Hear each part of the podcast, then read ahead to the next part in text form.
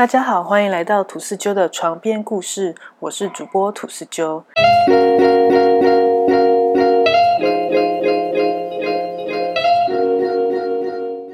大家小时候有听床边故事的习惯吗？我小时候很喜欢叫爸爸妈妈念床边故事给我听。小时候听到的童话故事总会教我们许多待人处事的道理，结局也都是好人过着幸福快乐的日子啊，坏人得到报应什么的。但事实上，我们曾经听过的那些童话故事，并不是那么的美好的。好啦，废话不多说，我们今天要说的就是曾经在格林童话出版里刊登过，却因为故事太过于血腥暴力而被删除的蓝胡子。在一个偏僻村子的老旧房子里，住着一个男人和他的三个女儿。这个男人的三个女儿都长得非常漂亮，但因为老爸实在太穷了，连女儿的嫁妆都筹不出来，所以三个女儿都期待有一天能够参加皇宫的舞会，然后被哪个王子贵族看上，可以飞上枝头变凤凰。但是皇宫哪有可能会把邀请函发到这个鸟不生蛋、狗不拉屎的偏僻村子？所以这三个女儿也只能抱怨着，每天还是要辛苦的工作。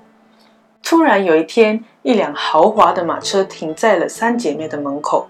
一个男人从马车上走了下来。这个男人穿着燕尾服，看起来差不多中年，身材高大，长得也蛮帅的。不过最引人注意的是，他的胡子是蓝色的。这个蓝胡子的男人告诉三姐妹的老爸，他想要娶他其中一个女儿当老婆。蓝胡子想。再怎么说，自己也是个富二代，所以他很有自信，自己不会被拒绝。三姐妹的老爸呢，也不敢马上答应，就让他先回去，晚点再给他答复。然后就找人打听打听这个蓝色胡子男人的来历。三姐妹的老爸很快就打听到，这个男人因为有着蓝色的胡子，所以大家都叫他蓝胡子。他也算是一个富二代，老爸曾经在皇宫里当高层，所以留了很多财产给他。蓝胡子现在住在山上的城堡里，没有任何的亲人与兄弟姐妹，只有一些仆人照料着他的生活起居。他的城堡也因为太久没有访客，庭园里都长满了杂草，家具也都布满了灰尘与蜘蛛网。蓝胡子也结过好几次婚，但他的老婆都莫名其妙失踪了，也没有人知道发生了什么事。有人说是蓝胡子把老婆们都杀掉了，但也没有证据，所以大家也只敢私底下当八卦说一下。两个姐姐听完以后想说：“妈呀，也太可怕了吧！他们才不想嫁给这种恐怖情人呢。”但是啊，最小的女儿却什么都没有说，因为她很想成为一个有钱人。她认为只要嫁给蓝胡子就能实现这个愿望。蓝胡子知道小女儿答应要嫁给他后，非常的高兴，邀请了他们一家人到自己的城堡里面玩。城堡里被打扫得干干净净，餐桌上精美的餐具里装着水果与精致的餐点。气派的家具、华丽的烛台、高贵的名画，简直就是小女儿梦想的生活啊！小女儿说她喜欢跳舞，蓝胡子就说只要你喜欢，你可以把附近的名媛贵妇都邀请来参加舞会，只要你肯嫁给我，我会马上为你举办一场盛大的婚礼。蓝胡子再把小女儿带到衣帽间，衣帽间里挂满了镶着宝石的华丽礼服。蓝胡子告诉小女儿：“只要你喜欢，这些全部都是你的。”小女儿听完，脑海里已经浮现自己穿着漂亮礼服、戴着华丽的首饰的画面。她就想说：“就算这个男人风评不好，年纪也大了点，又有什么关系呢？有钱就好了嘛。”于是，小女儿正式答应了蓝胡子的求婚。但小女儿的幻想却在两人举办了盛大的婚礼以后一一幻灭。蓝胡子在结婚后不久就去打仗了。城堡的大厅没有再举办过什么舞会，也没有收过什么皇宫的宴会邀请。小女儿买了许多的首饰和洋装，却没有人欣赏，也没有机会参加舞会。就这样过着空虚寂寞的日子。就算蓝胡子回到城堡，也都跑出去打猎。那个时候的男人都非常喜欢打猎。他们觉得打猎很热血，又很有成就感。女人就只能在家里默默地等待老公带回来的猎物出现在餐桌上。蓝胡子表面看起来是一个很有品味的人，但他其实非常的粗俗，有时甚至抓着还在滴血的猎物，直接穿过大厅，把小女儿吓得大声尖叫。而蓝胡子听到小女儿的尖叫声，不但没有安抚她，反而会大笑。还故意在她面前用刀子把猎物的肚子剖开。蓝胡子在处理砧板上的猎物的时候，眼神很诡异，再配上他蓝色的胡子，画面非常的恐怖。小女儿看到这个画面，感觉躺在砧板上的猎物就是她自己。这些还不是最难熬的。最让小女儿无法忍受的是，她和蓝胡子之间的性生活。蓝胡子完全不体谅她是否在过程中感到愉悦，只会粗暴地占有她的身体，完事以后就倒头睡觉。所以他每个晚上都觉得很煎熬。但最最最屈辱的，还是蓝胡子在某一个出征的前一晚，发泄完自己的欲望以后，拿出一条皮质的带子。粗暴地把小女儿的脚掰开，再把这条带子装在小女儿的私密处。原来这就是传说中的贞操带。古代的贵族为了防止老婆在他们出远门的时候给他们戴绿帽，所以发明了这种道具。虽然小女儿苦苦挣扎，却还是被蓝胡子强行戴上了贞操带，锁上钥匙。蓝胡子离开以后，小女儿躺在床上，觉得很后悔。难道他只是想成为有钱人错了吗？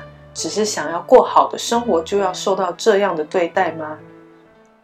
而女人只要心情不好，就会一直花钱买东西来发泄。小女儿把一切的精神寄托在花钱上面，她疯狂的花钱购物，生活过得非常糜烂。蓝胡子却从来不过问，默许了她这样的挥霍。有一天。一个商人带着商品来到城堡，让小女儿选购。商人突然露出怪异的笑容，就在小女儿的耳边说：“夫人，您的日子似乎过得非常的拘束啊。”小女儿理解商人话中的含义后，觉得非常的尴尬，不知道为什么商人会知道这件事。我有一个好消息要告诉夫人哦，其实我认识一个很厉害的锁匠。您不用担心，我已经为好几个夫人穿针引线了呢。小女儿一听就心动了，也拜托商人替她打一把钥匙。小女儿拿到了钥匙，就与城堡内的一个帅气小鲜肉好上了。小女儿因为生活有了改变，就算蓝胡子不在的时候，她也不再感到空虚寂寞了，甚至开心地哼起歌来。对于小女儿的改变，蓝胡子看在眼里，却没说什么。就在某一天，蓝胡子交给小女儿一串钥匙，说他要离开一段时间，并嘱咐她：“你什么门都可以开，就只有最后这一把地下室的黄金钥匙绝对不能打开。”蓝胡子离开以后，小鲜肉又跑来跟小女儿幽会了。小女儿就跟小鲜肉炫耀蓝胡子留下的钥匙。两人拿着钥匙打开了一间一间的库房，里面都是世界各地收藏的金银财宝、世界名画等等。一直到最后一间地下室，小鲜肉就怂恿小女儿用黄金钥匙打开地下室，但小女儿想到蓝胡子离开时的警告，所以坚决地拒绝了小鲜肉的要求。但到了深夜，小女儿却怎么也睡不着。她最后受不了自己的好奇心，走到了地下室，用黄金钥匙打开了最后一扇门。她没有想到，自己其实正一步一步地踏入蓝胡子的陷阱里。就在门打开的那瞬间，小女儿看到房间里的画面，忍不住大声尖叫。房间里的地板满满都是血。而墙上挂着一整排女人的尸体，那些尸体都四肢不全，唯一的共同点就是她们都绑着贞操带。被画面冲击而感到恐惧的小女儿赶快把门关上，想要逃跑，却不小心把钥匙掉在染血的地板上。她马上把钥匙捡起来，却发现钥匙染上的血迹怎么也擦不掉。小女儿感到非常的害怕，用尽各种方式，只想在蓝胡子回来以前把钥匙清干净。但钥匙上的血迹不但无法清干净，反而连另一半也染上了血的颜色。然而，就在这个时候，蓝胡子回来了。小女儿只能故作镇定，装出开心的样子迎接蓝胡子。蓝胡子刚脱下外套，就开口向小女儿取回钥匙。小女儿心里非常害怕，只好将钥匙还给蓝胡子。你违反了我们的约定，打开了那间房间，对吧？蓝胡子看着染血的钥匙，表情突然变得非常恐怖，吓得小女儿浑身颤抖地跪在他面前，祈求他的原谅。蓝胡子知道这个女人是为了钱才嫁给他，他本来还想让她过着挥霍无度的生活。只要不背叛他就好了，没想到还是一样的结果。你就去和他们作伴吧。蓝胡子拿起一把血迹斑斑的大刀，小女儿吓得大声呼叫。正当蓝胡子准备挥刀砍向小女儿时，小鲜肉来了。小鲜肉砸破窗口阻止了蓝胡子。中年的蓝胡子哪会是年轻小伙子的对手？最后就被小鲜肉一剑刺穿了喉咙。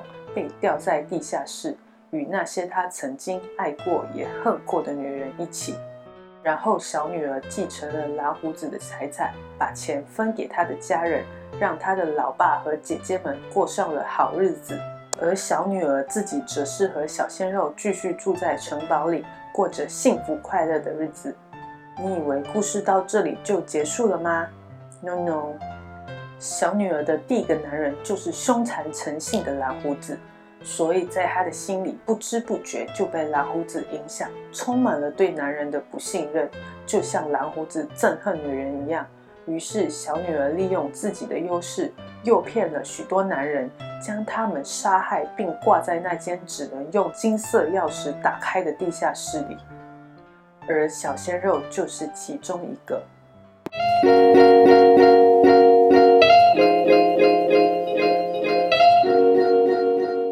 蓝胡子的故事，有人认为是以残害幼童的黑巫师吉尔德雷作为蓝本，但也有人从蓝胡子杀害老婆的行为认为是讲述英王亨利八世的真实故事。今天的故事就到这里啦，谢谢大家的收听。